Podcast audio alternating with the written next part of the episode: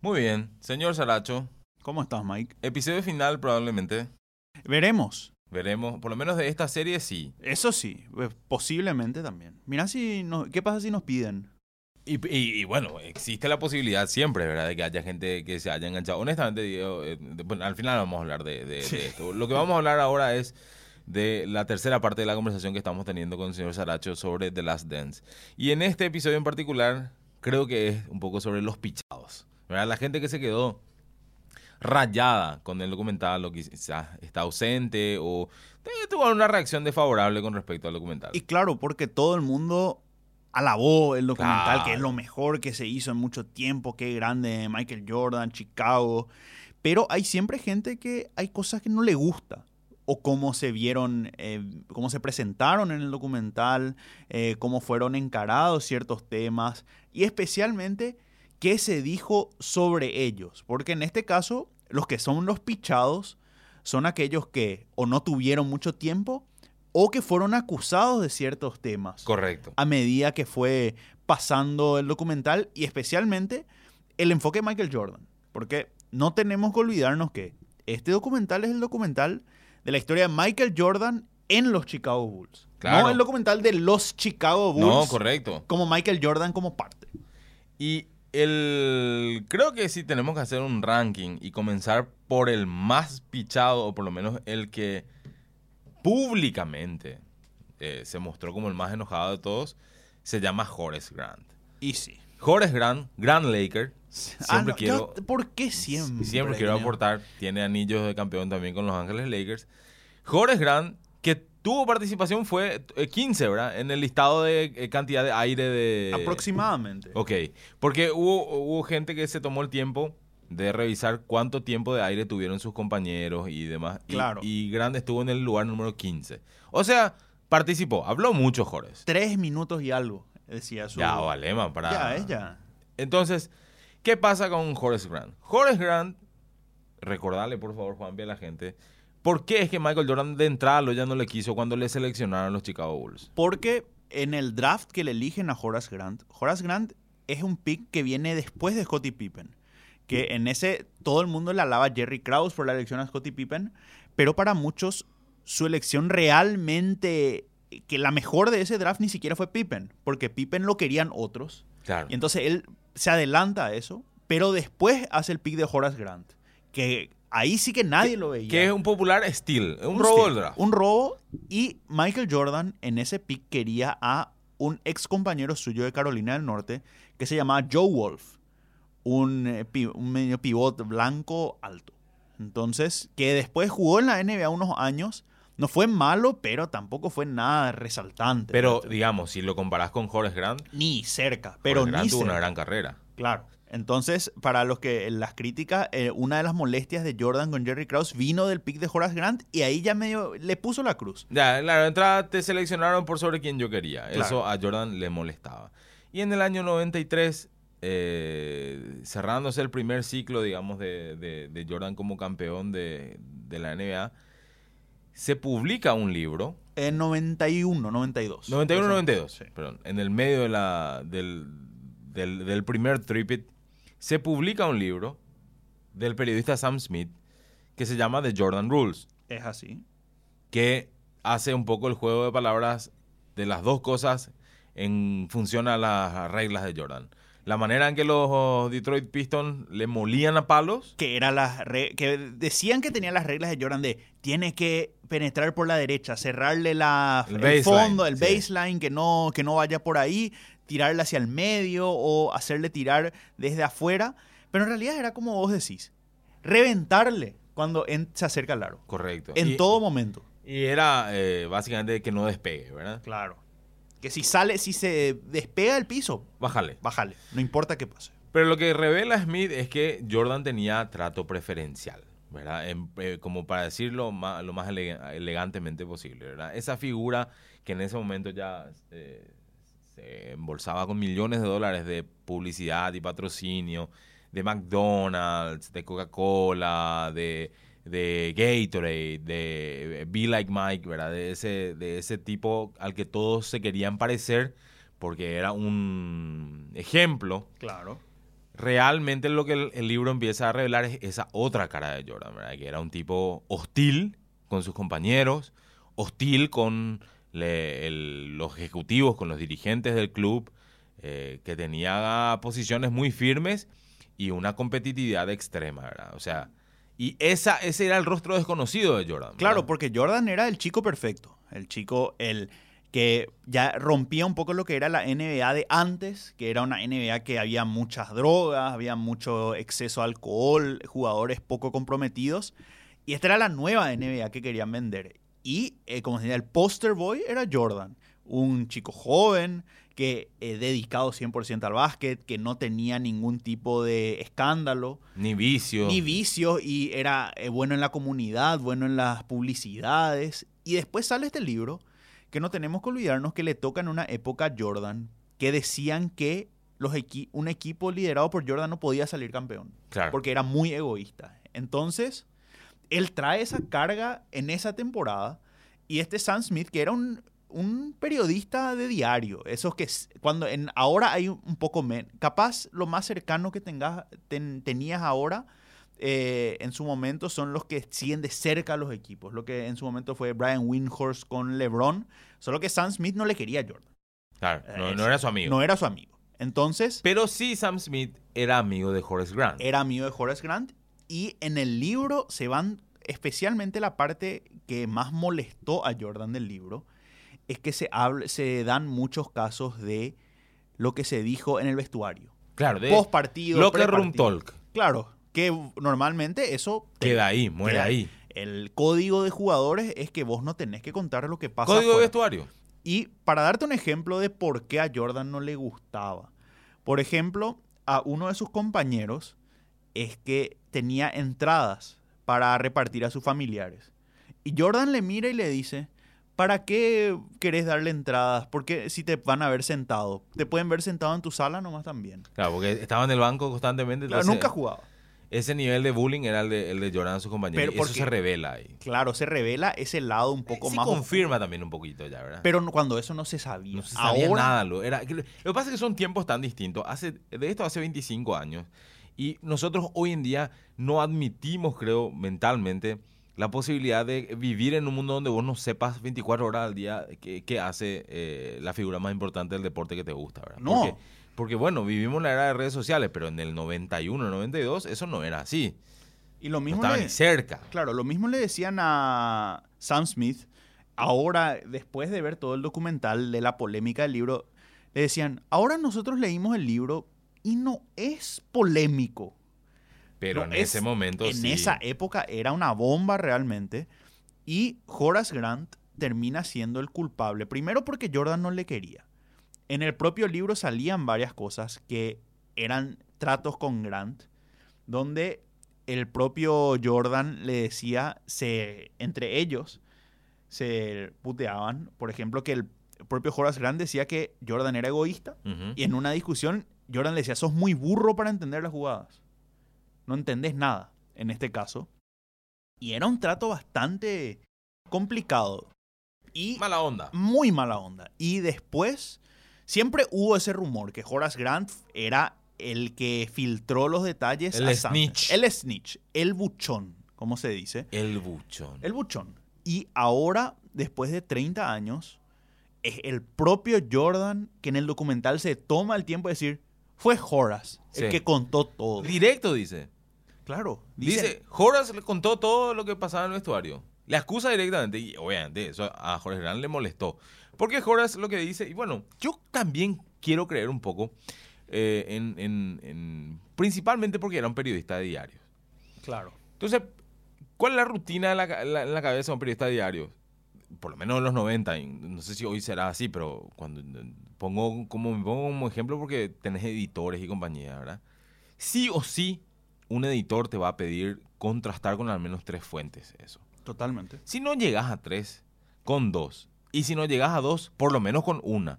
Pero no vas a salir a publicar nomás por más que le creas fervientemente a tu, a tu fuente, porque tu fuente puede tener otros intereses. Claro. Desde generar malestar o cagarle a alguien o posicionarse él, etc. Eso se aprende, es muy, muy básico en la Es- regla de periodismo, claro. principalmente escrito. Entonces, Mi teoría, y eh, mi teoría, mi hipótesis es que, eh, porque está eso también basado en un montón de reflexiones, es que sí, el tipo pudo haber tenido conversaciones con Jorge Grant, pero también tuvo conversaciones con asistentes, con personal de, de- del club, con dirigentes.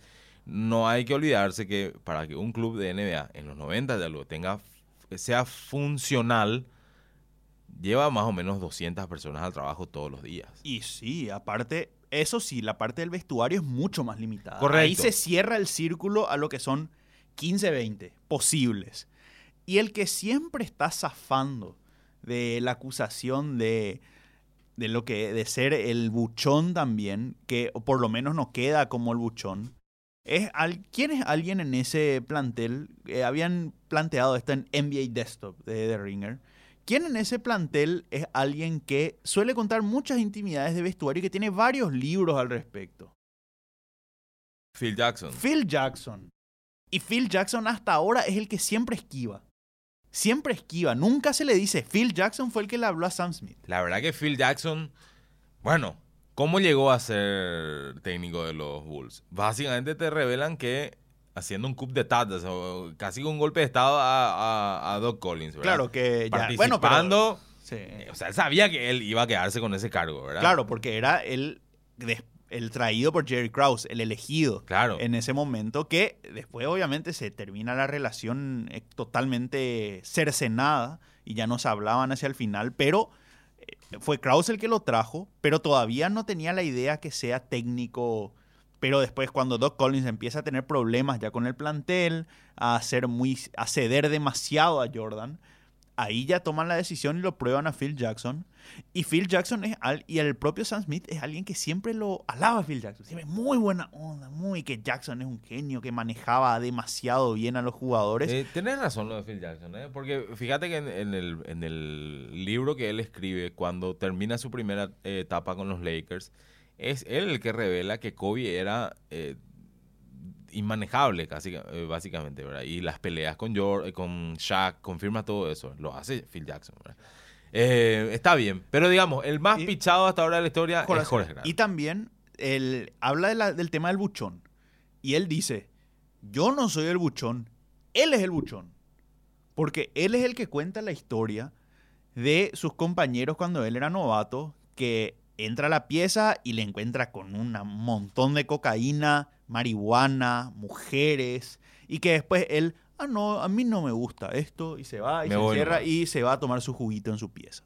Entonces, y él dice, eso es ser buchón.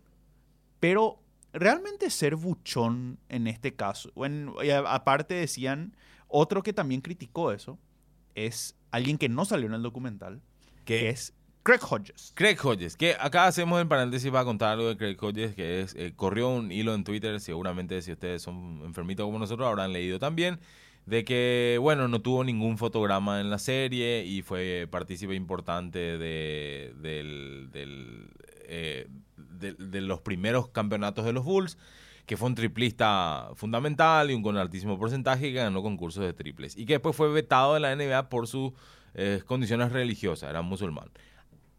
Está bien Esa el es la hilo, historia. pero hay que decir una cosa porque también Barsky ya lo escribió.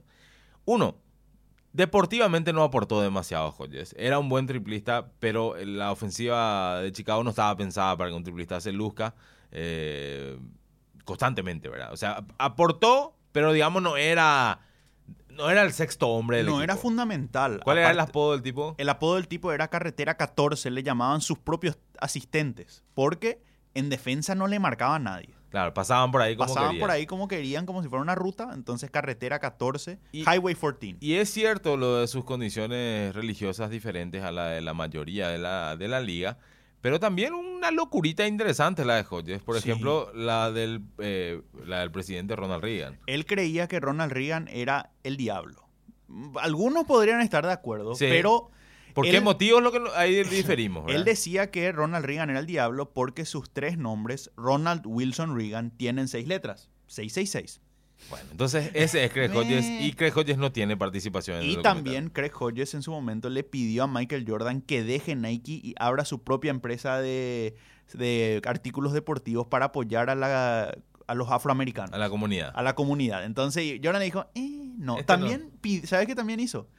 Pidió que, se, que boicoteen el primer partido de las finales con los Lakers para tratar de dar luz a la situación de Rodney King.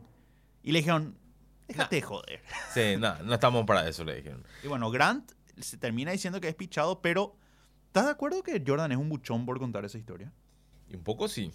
Y eh, Un poco sí. Lo hace por una cuestión personal de diferenciarse del resto, de decir como acá comienza una nueva era cuando yo arranco, más viendo la manera en que él se expresa sobre sí mismo y su competitividad y compañía, ¿verdad? pero un poco sí.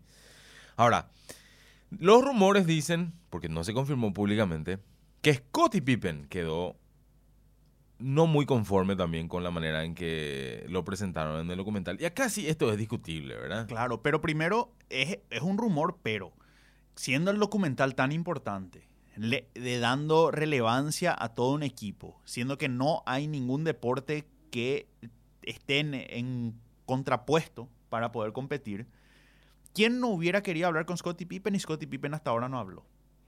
Se negó a hablar desde que salió el Y documental. vos decís que el que se niegue quiere decir que está enojado. Que no le gusta. Mm, Algo O- no le gustó. Y más todavía, ex- excepto que sea alguien que no suele salir, como el caso de Luke Longley, que no tuvo tampoco, Ninguna participación, pero, Pero- porque no quiso. no quiso, estaba en Australia, En vive su un- granja. en una granja que está, que realmente está en el medio de la nada. Está a mil kilómetros, creo que de la ciudad más importante de la zona. Se va al bar, eh, mencionan que compra cosas, se sienta a tomar ahí como un cualquiera eh, australiano del Un campo. ciudadano más ahí. Un ciudadano más y la excusa de la, de la gente del documental fue que eh, era muy caro ir hasta ahí. Disney no puede pagar un pasaje a Australia. Vamos, vamos, por favor. Dejen de mentir. Pero bueno, Luke Longley no habló, pero se entiende.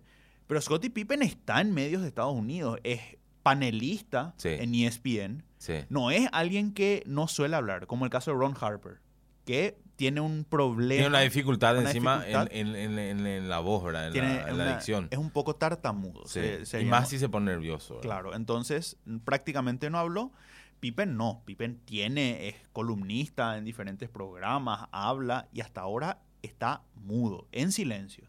Em, ¿Te parece que está mal presentado Pippen en el documental? Porque, ¿qué se muestra de Pippen? Se muestra que era sensible, se muestra que era un fiel escudero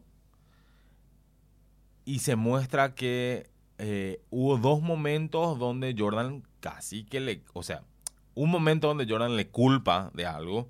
O sea, si Scotty no tenía migraña, pasábamos de ronda contra los Pistons, es uno de los momentos. Y el otro momento es después, cuando él explica que Scotty estaba con el dolor de espalda.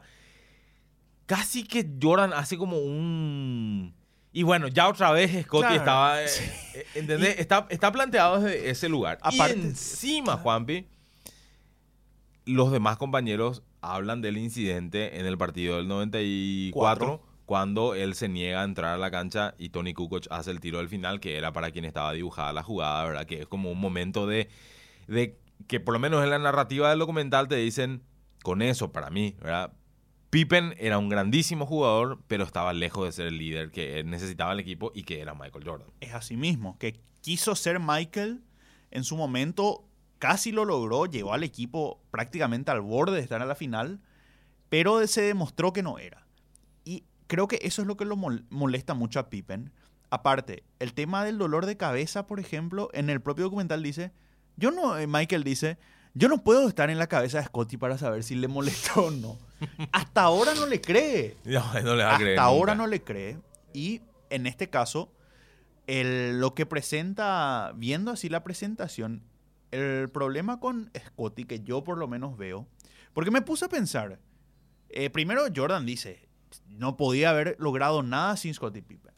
Eh, eso no, en ningún momento él niega su Claro. contribución en ese sentido, pero si uno tiene que pensar que siempre se lo alaba Jordan, cómo jugaba, qué hacía, Vos te pones de las actuaciones, el flu game, el último tiro, el que le gana a Utah en el primer partido del que vamos a hablar un poco más del 97, eh, la jugada de Cleveland, eh, las diferentes situaciones.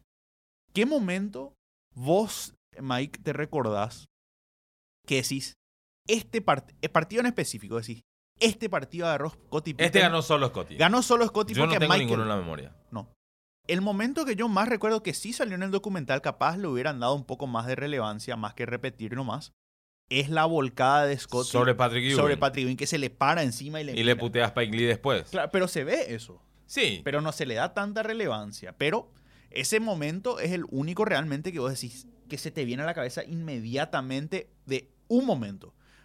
Porque el tema con Scotty es que en- siempre se resalta también que es un jugador completísimo para el equipo. Complementario. Complementario in- eh, fundamental, pero ¿cómo vos trasladás eso a una imagen? Porque vos tenés el montage de Michael, de Jordan haciendo volcadas, bandejas, eh, tiros en el último segundo, haciendo cosas espectaculares. Pero es menos espectacular el montaje de Scotty cubriendo con el culo que no le pasen la pelota a alguien o tocando o molestando cuando alguien va a tirar. Que la parte defensiva y compañía o cortando una línea de pase o poniendo una buena cortina. Mm, No, no, no es lo mismo. Que era, yo me quedé con esto que decíamos la otra vez que vos marcabas. Si vos pones, por ejemplo, en dúos y eh, pones lo que pasó después en la NBA y encontrás que los partidos cuando Kobe y Shaq dominaban, si Shaq salía expulsado por faltas, vos veías que Kobe tomaba el control del partido, ¿verdad? O tenías, por ejemplo, en la serie con Indiana, ¿te recordás de partidos que Kobe fue el que tomó la posta y manejó el partido? Lo mismo hasta en duplas que de repente no son tan dominantes. Eh, Tony Parker, eh, Duncan y Ginobili. claro. Hay eh. partidos que vos decís, eh, Tony este, Parker- este ganó Tony Parker Ganó solo. O este ganó Ginobili solo. Por ejemplo, uno diría, vamos a poner el ejemplo del flu game. En condiciones naturales, aparte de, del, bueno, la narrativa de Jordan, el flu game era un partido para que Pippen haga 50 puntos. ¿Entendés? Claro. Y vos digas, ah, mira, el, el escudero, cuando tiene la posibilidad, es él la estrella. Pero nunca pasó eso, ¿verdad? Eh, por supuesto que no podemos comparar manzana con naranja, ¿verdad? Porque Jordan había uno y va a haber uno siempre.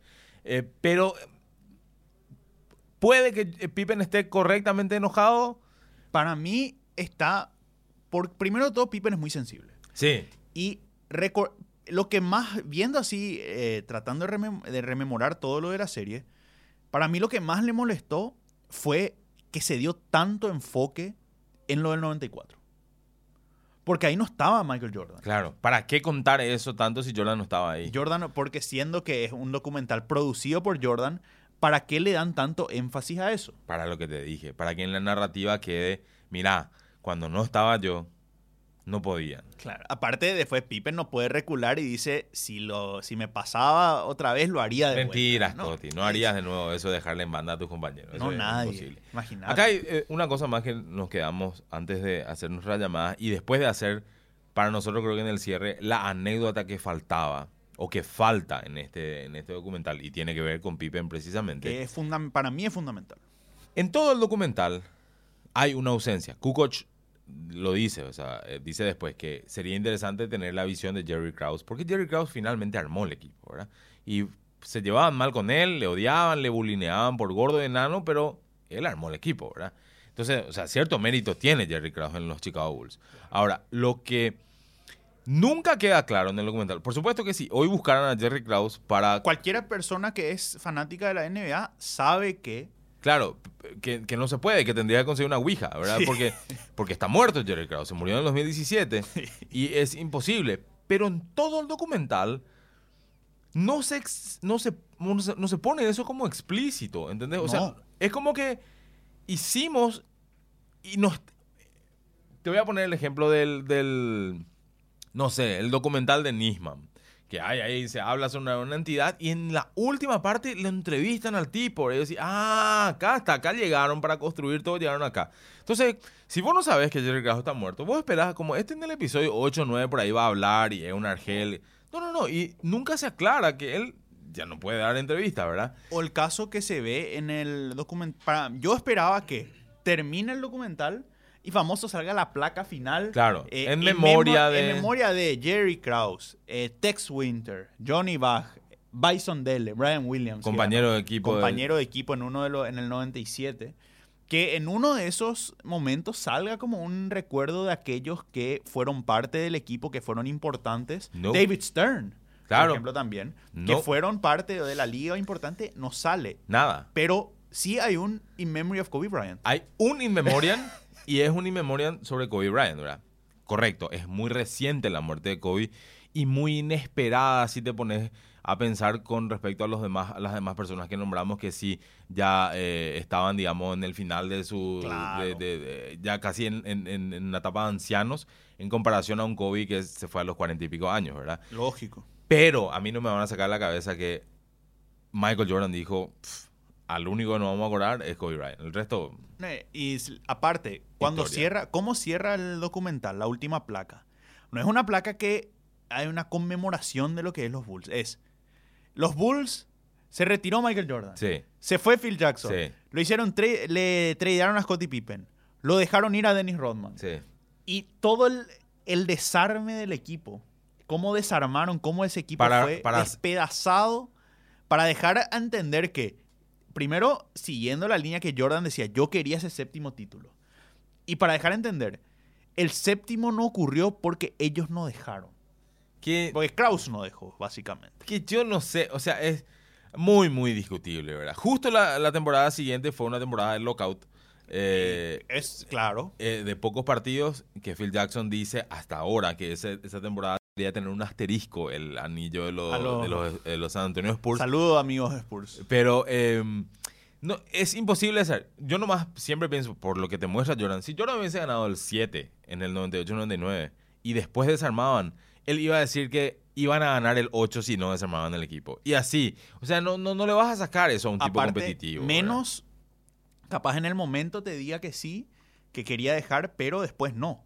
Claro. Entonces, que después, a, unos 5 años después, sí quería ganar. Porque aparte, él, él mencionaba que él ya había usado en lo que es el me cansé del juego. Sí. Porque por la situación del 93 agotamiento, lo de las apuestas, obviamente, lo principal, la muerte de su papá, el asesinato de su papá, y termina retirándose de cansarse de jugar básquet. Y después nunca, nunca puede aceptar que se cansó, eh. que se cansó por segunda vez. Aparte, imagínate en el 98-99 cómo iba a estar Dennis Rodman si en el 98 ya se iba en plenas finales al, a la sí, Sí, sí, eh, Está, es poco probable. Es, poco probable, ¿verdad? Pero bueno, dejemos, dejemos esa parte ahí.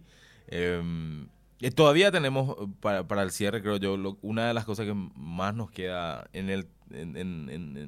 por lo menos parece raro que no haya estado, pero creo que cierra un poco la, historia general que estamos tratando de armar en esta conversación sobre Michael Jordan. Lo que vamos a hacer a continuación es tomar un teléfono y hacerle el llamado correspondiente eh, precisamente a un hincha de los San Antonio Spurs, ¿verdad? Porque, porque corresponde, porque consideramos que es justo hacerlo.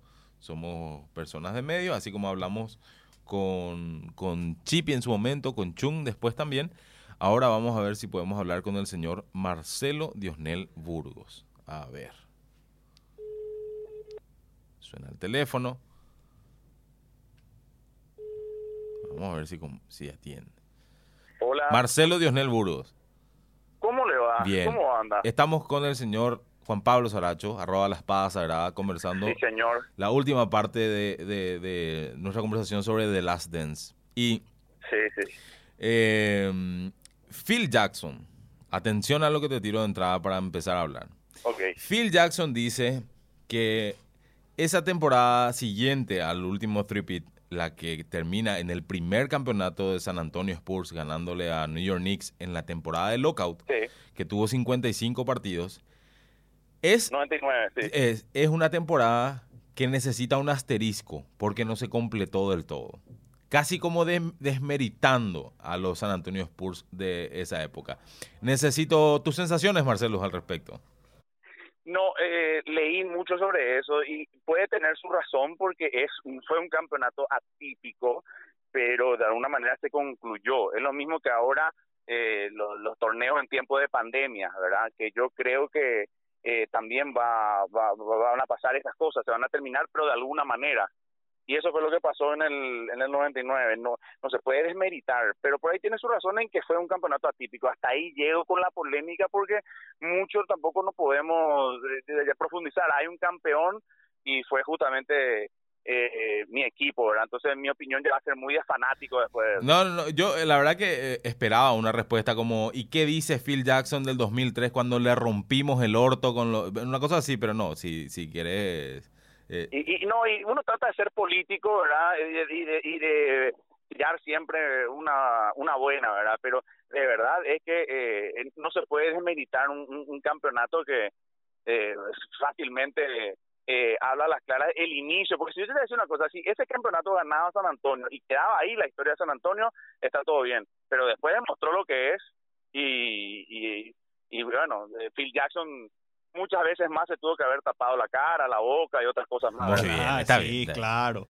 Y Marce, viendo ya después de ver The Last Dance, de vos que conoces, aparte tenés un conocimiento muy amplio en el tema musical, ¿cuáles sentiste que fueron los momentos más que más te llamaron, que más te llegaron de la mezcla de la serie y la música? Porque realmente hay pocos documentales que trabajan tan bien el lado musical como este. ¿Cuáles fueron los que más te llegaron por lo menos?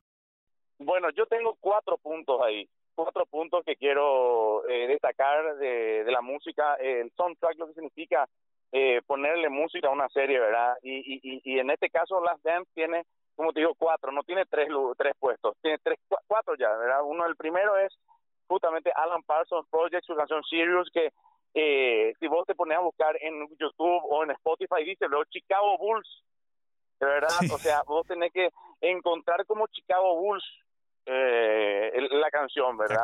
Entonces, entonces, por supuesto, era esperado que esté ese tema y que, que ocupe el uno, ¿verdad? Es, es el más representativo, de hecho. Ahora, el dos, eh, yo le, le colocaría a una canción que básicamente te transporta a una etapa de la vida de Jordan, que fue eh, la etapa de la salida del béisbol, la vuelta al básquet.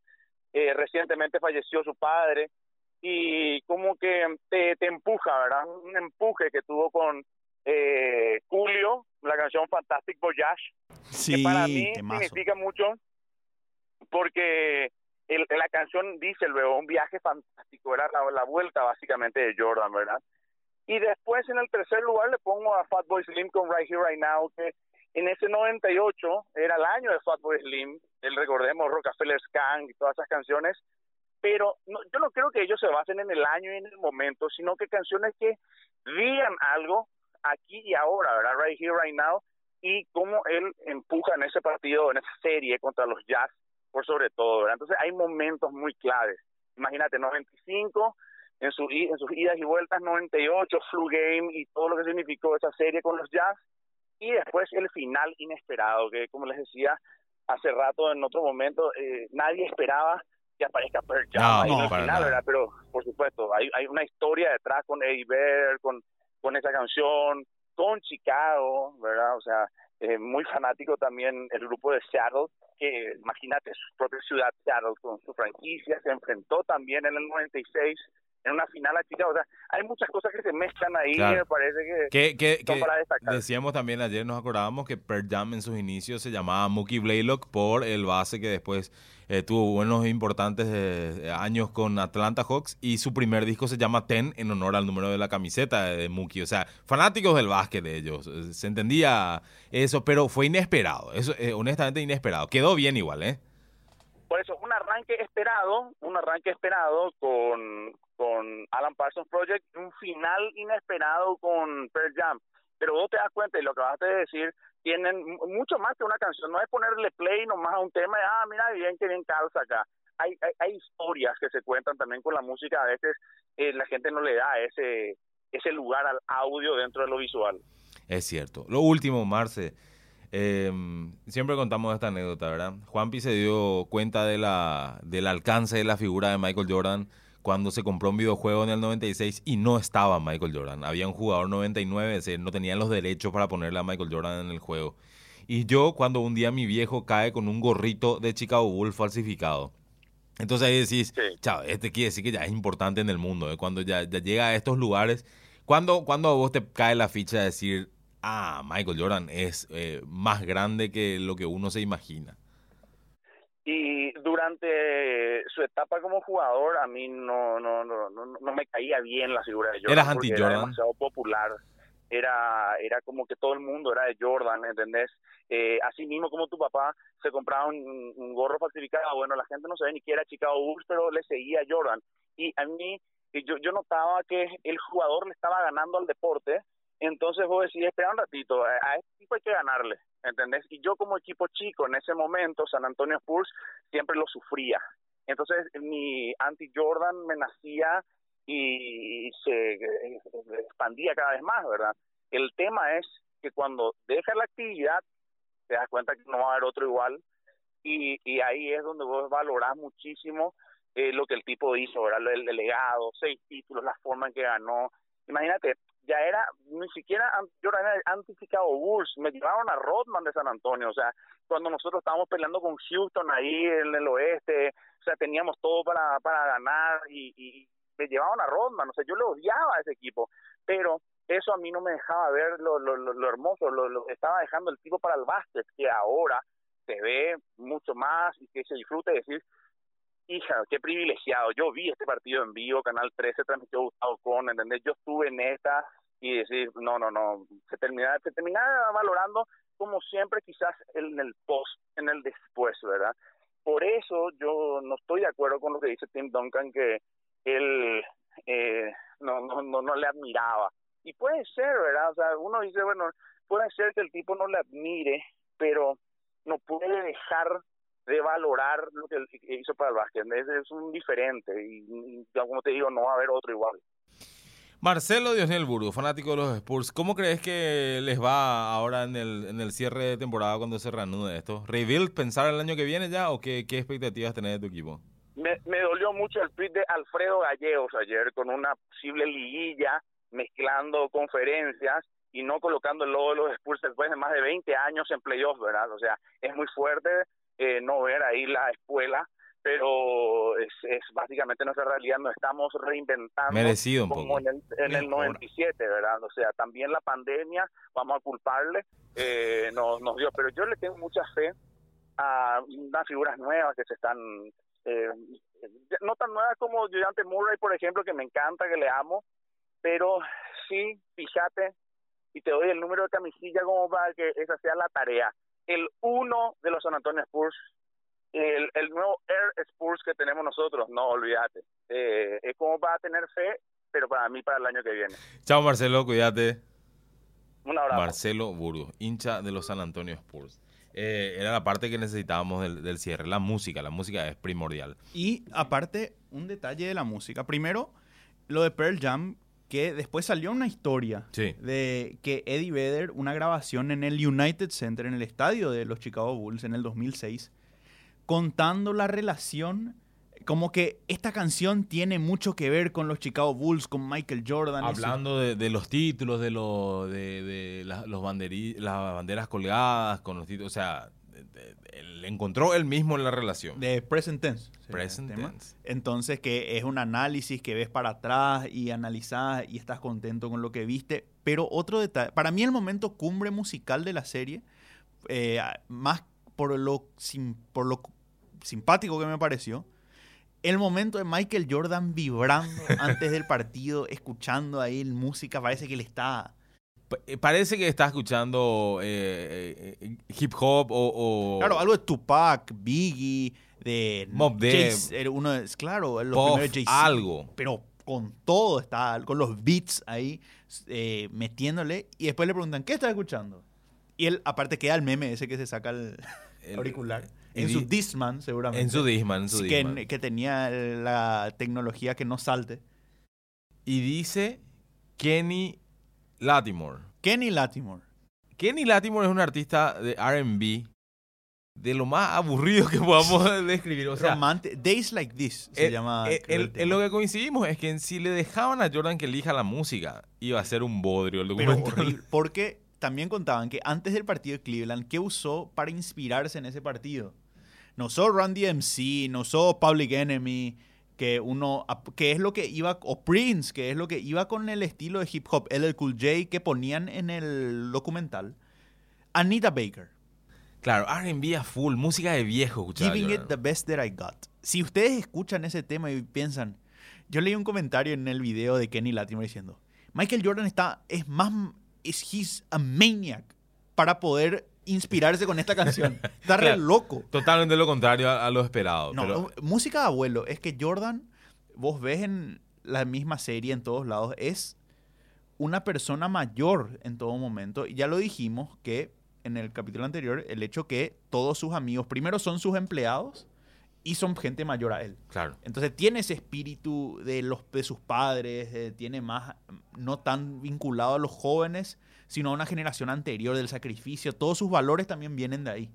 Bueno, nos queda en las conversaciones que tuvimos hasta ahora hablar con un amigo más para ir cerrando esta, estas conversaciones y después la anécdota que consideramos que faltaba, ¿verdad?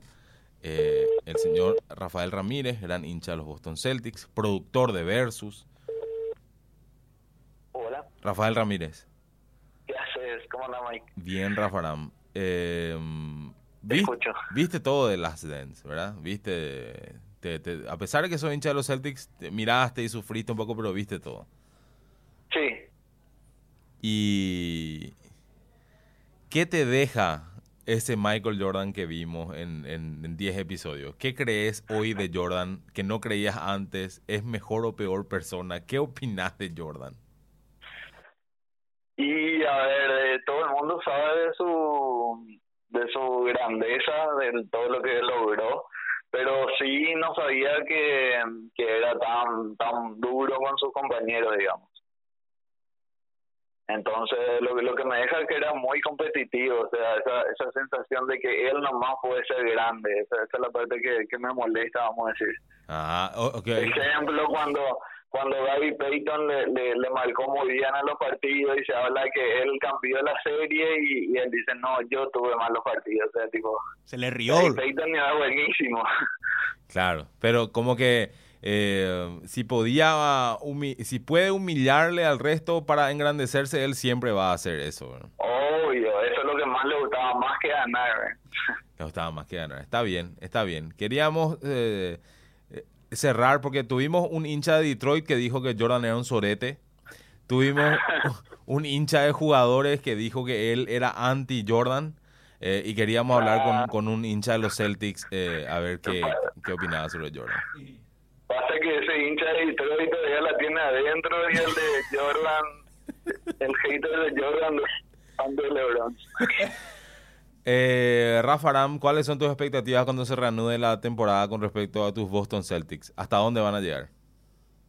Y a ver, yo creo que sí, hay que ver primero el emparejamiento. Debería tocar Filadelfia y ahí creo que, que no tiene con qué parar la Boston. No tienen, claro, ni siquiera tienen más Al Horford, ¿verdad? Ya está, ya fuera. No, y por eso, es Canter el único pena. pivote y es más...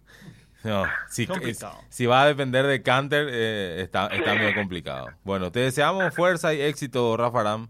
Eh, siempre sabes que, que- eh, quiero lo mejor para los Boston Celtics. Chao. Seguro. Rafael Ramírez, Bueno. nuestra, nuestra eh, cábala casi hablar también con él un poco, ¿verdad? Ni vos te crees lo de los Boston Celtics. No, y obviamente hice... ah, La mufa dirigida. Correcto, la mufa dirigida. Que se vayan a la p los Boston Celtics.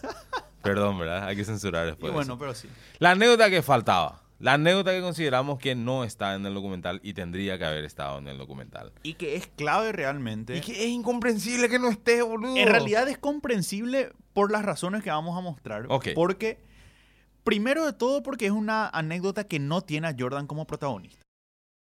No lo tiene ni inspirando ni llevando adelante, Ok.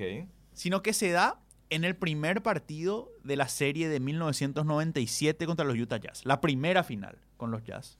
Jugando en Chicago, empatado 82, Michael Jordan falla un tiro libre. Después en la jugada siguiente, falta a Karl Malone.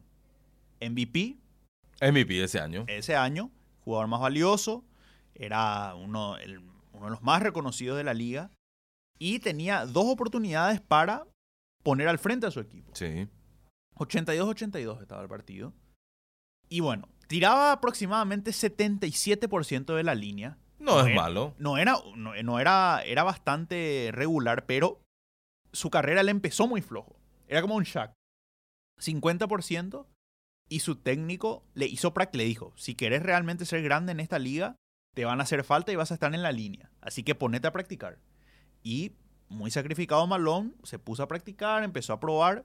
Tenía una rutina larguísima. Sí, de tiro. Nueve segundos. Picaba la pelota. Daba vuelta en su mano, así giraba. Decía algo. Supuestamente decía para mi señora y la bebé, no sé qué. Esto es. Y tardaba casi 10 segundos, que es el límite para tirar un tiro libre. Y hacía un ritual eh, interminable, realmente. Y aparte era el jugador que más iba a la línea en la liga. Ah, eso es lo que se tardaba. Se tar- dice que tardó un día y medio si sumas todo el tiempo que tardó en la línea. Karl Malone en su vida. Y coste que no tenía la rutina más rara. Para mí la rutina más rara de tiro libre en ese equipo la tenía Jeff Hornacek. Que se tocaba la cara. Se tocaba, la, se tocaba eh, primero la mía y después se tocaba la cara. Una cosa rarísima. Algunos, así rápido para recordar algunas rutinas, porque no, no son los únicos. Rip Hamilton picaba al costado. Picaba al costado, una vez al costado. Después Jason Kidd tiraba un beso, Sí. que era su familia.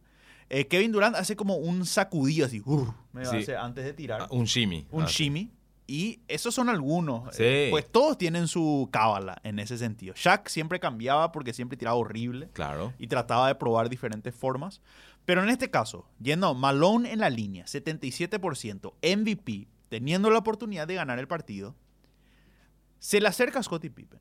Amigo suyo. Amigo suyo porque los dos son eh, del campo, sureños. El Malone es de la zona de Luisiana, eh, Arkansas, Pippen están ahí al lado. Entonces, tiene mucha relación. Se iban a cenar juntos en Utah. Malone le iba a buscar. Y se va y se le acerca y le mira y le dice, el cartero no entrega, no entrega los domingos. Claro. Por el apodo y porque casualmente el partido era un domingo. Era un domingo. Y acá hay que explicar un poco El el contexto, contexto, claro. porque, primero, el cartero se le decía a Karl Malone porque decir que siempre entregaba medio se complica un poco la situación. Entonces, Eh, puede dar vamos a decir- malas interpretaciones. ¿verdad? vamos a decir que siempre cumplía. Sí.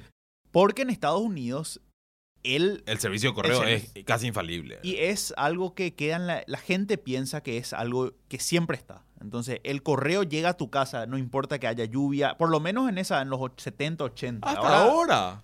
Que no importa qué pase, te viene tu cartero y te deja eh, tu correo, siempre.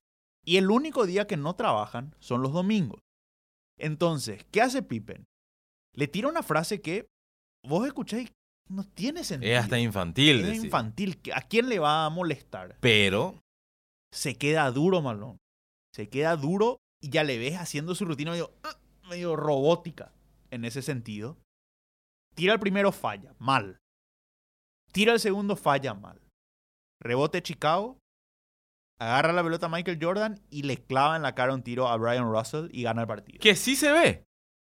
Que sí se ve en el documental el tiro de El tiro de Jordan. Michael. O sea, se ve el final de la jugada, pero lo más importante para llegar a esa jugada no está contado. no está contado porque aparte, ¿qué es lo que da a entender esta jugada? Es, para muchos, es el mayor momento de trash talk de la historia de la liga. Sin decir ninguna profanidad, ni insultarle a la mamá, "Sos ni nada. sos un cagón, sos un inú, como era Jordan. Claro. You motherfucker, you nada bitch. eso, nada, siempre- nada. No, nada, no le di, le, le tiró, le jugó al, aparte, Le jugó a Muy- la psiqui. claro, muy inteligente, muy, porque le jugó al cartero, que no entrega los domingos, era domingo. Claro, muy bien logrado lo de Pippen. Muy bien logrado. Y después, cuando falla el primer tiro libre, Pippen se le para enfrente. Como diciéndole, ¿viste lo que te dije? ¿Viste? No, no, te cagaste todo más o menos. La, Y- la- la- la hipótesis acá, Juanpi, es que este puede ser uno de los motivos para que Pippen realmente esté enojado, ¿verdad? Porque nos estabas mostrando que colaboraba en otros aspectos también. Y este era un aspecto fácilmente narrable o construible desde, desde, el- desde la- desde lo documental, ¿verdad? Y aparte, una porque fue algo que se contó, que Pippen mismo cuenta en la conferencia de prensa. No fue algo que no se sabía. Fue Claro. él, la frase que recorrió en todos lados.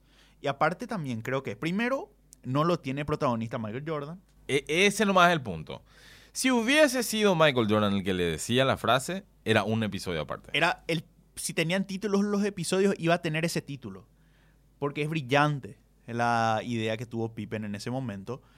Y aparte, creo que también es como que Pippen puede alcanzarlo no solamente en el juego, sino psicológicamente. Correcto. Porque no- el Jordan lo que tenía es, lo tomé personal y lo aplasté, le aplasté al rival.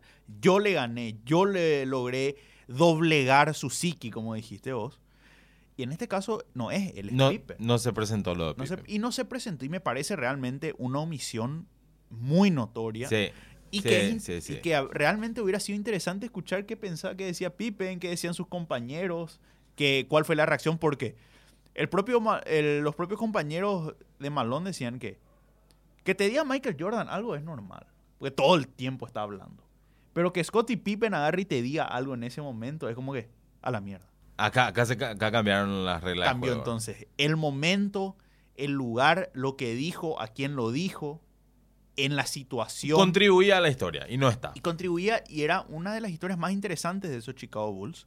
Y no está porque no era de Jordan. Y ahí te das cuenta realmente quién es el eje y hasta las cosas interesantes. Leí un una crítica de un historiador que decía, el documental abre varias puertas y mira a lugares interesantes, pero siempre vuelve a Michael Jordan gritando en el pasillo.